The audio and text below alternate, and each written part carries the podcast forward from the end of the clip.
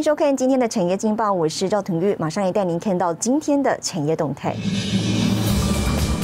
动车销量翻倍，绿能电动车 ETF 全面网络零碳相机。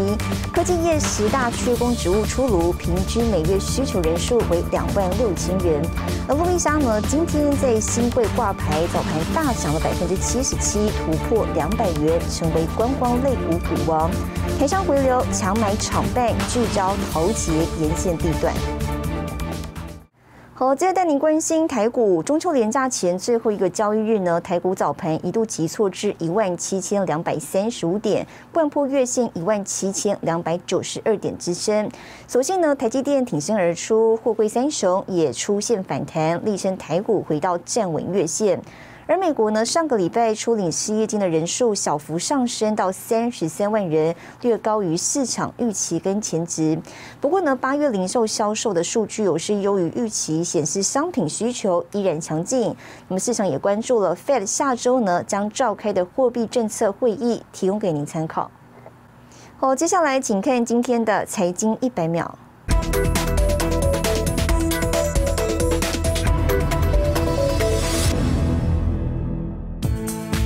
全球晶片持续短缺之下，欧洲的新车销售状况不断恶化，甚至比二零二零年疫情肆虐期间更严重。欧洲汽车制造商协会周四公布最新数据，欧洲新车注册量在七月、八月分别下跌百分之二十三点六和百分之十八点一。五 G 基频晶片需求持续上扬，全球拥有五 G 基频晶片的厂商主要有五家，分别是高通、联发科、三星、华为和紫光展锐。研调公司 Counterpoint 资料显示，今年第二季高通市占率高达百分之五十五，位居第一；联发科紧追在后，取得百分之三十的市场份额。至于华为，第二季并无五 G 手机问世，新发布的 P 五十系列手机只推出四 G 版，意味着华为第二季五 G 基频晶片市占率为零。全球能源供应紧缩导致燃料价格飙涨。彭博报道，中国预计将再度面临一个电力短缺的冬天，这种情况恐持续威胁中国经济复苏。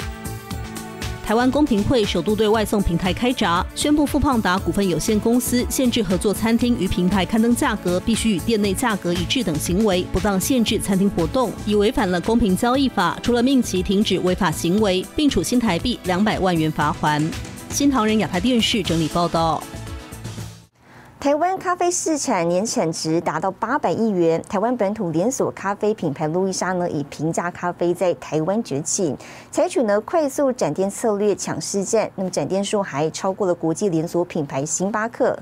路易莎十七号呢登陆新贵挂牌，成交价为每股一百一十八元，成为台股首支纯黑金概念股。而今天开盘呢，股价一度冲高到两百零九元，涨幅高达百分之七十七，展现蜜月行情。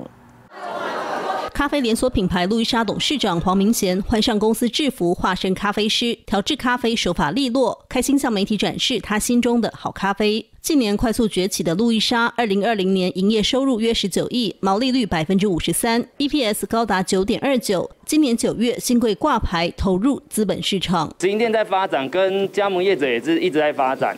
那应该业绩成长三成，应该也是没有问题了。台湾现在一个人一年喝两百杯咖啡嘛？跟欧美或者日本比起来，他们都是五百多杯，甚至一千杯，还有很大的差距。所以咖啡市场只会越来越大的。台湾咖啡市场年产值达八百亿元，三大连锁咖啡品牌比一比。台湾星巴克二零二零年营收高达一百一十亿元，拥有美国品牌优势，每杯咖啡单价破百元。八十五度 C 二零一零年上市，主打平价甜点饮料，近年积极布局中国、美国。而排名第三的路易莎以平价好咖啡在台湾崛起，快速展店策略抢下高市占率，包括目前正在装潢的门市，全台已有五百二十七家店，超车龙头星巴克，成为总店数最多的连锁咖啡通路王。持续展店一直在做。更多的店，然后再结合地方创生，跟所谓的校园门市的发展，针对疫情，主要还是在所谓的线上点餐的系统在努力发展。近期台湾老牌餐饮业陆续上市柜，九月九日锅贴股八方云集挂牌上市，咖啡股路易莎九月十七日登陆新柜，手摇杯品牌歇脚亭背后集团联发国际九月十四日柜买中心通过上柜案，市场掀起美食股潮流。不过八方云集在第三个交易日就跌破成交价，后续上市的餐饮股能否获得市场青睐备受关注。新唐人亚太电视高建伦张元婷台湾台北采访报道。带您看到今天的国际重要财经报纸讯息。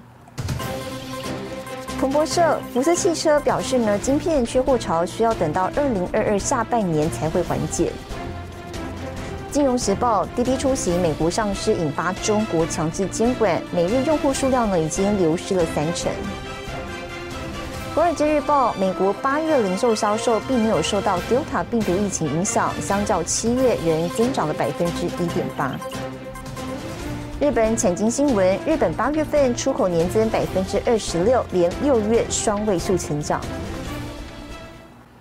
台湾生技业研发实力世界有目共睹，更成立了国家生技研究园区，网络具有研发新药潜力的公司。七十二岁的陈水田博士呢，就是其中一员。五年前，陈水田从中研院退休之后，把退休金呢作为创业基金，投入新药开发，为产业孕育人才。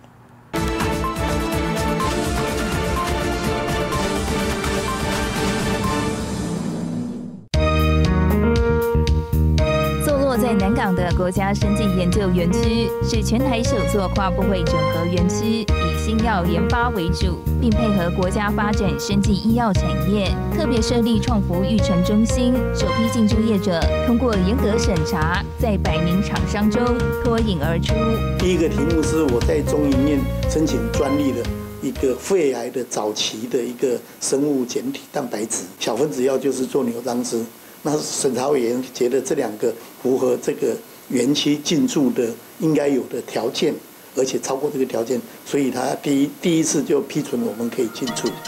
带领这家生技公司是七十二岁的董事长陈水田，台大生化所博士，前中研院生化所研究员暨总务长。陈水田拥有三十七年的研究基础及多项研究成果，既转给多家上市柜生技公司，协助台湾生技产业发展。我自己觉得说，生技。是一个很重要的一个题目。那我自己也是在实验室脚踏实地做，所以我也很希望这样的脚踏实地的精神跟训练我们学生的这些精神，可以带到生技公司。退休金成了陈水田的创业基金，在太太的支持下，六十七岁成立生技公司，专注在天然物及生物化学的相关研究。未有两大核心技术，进一步将牛樟芝萃取技术投入武汉肺炎的新药研究。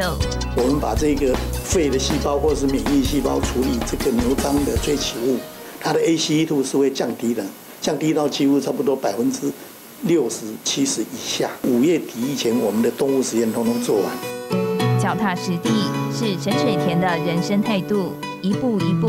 完成实验任务。虽然我们有这样好的计划，五年、十年，一定是还要有人来传承，愿意做。所以我要找到更好的人，愿意投入的人来做才有。这个是我讲是目前我这个年龄的人想到的问题，因为我不会想到说去游山玩水，就是去把生命放在那个地方。是还有一点点使命，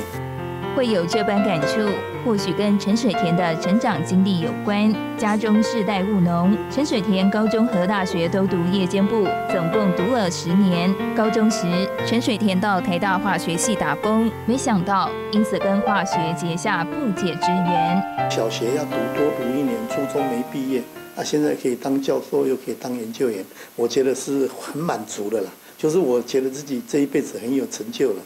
只是又弄了这个生计公司，觉得还有其他的任务要做，所以就继续努力下去。但是这个这个这条路，我相信啦，大概是没有后悔的，应该也是觉得说我这一辈子做走这样的路是正确的。孩童时代的成长，奠定陈水田勤恳务实的本性，延续到创新研发。陈水田的这份精神，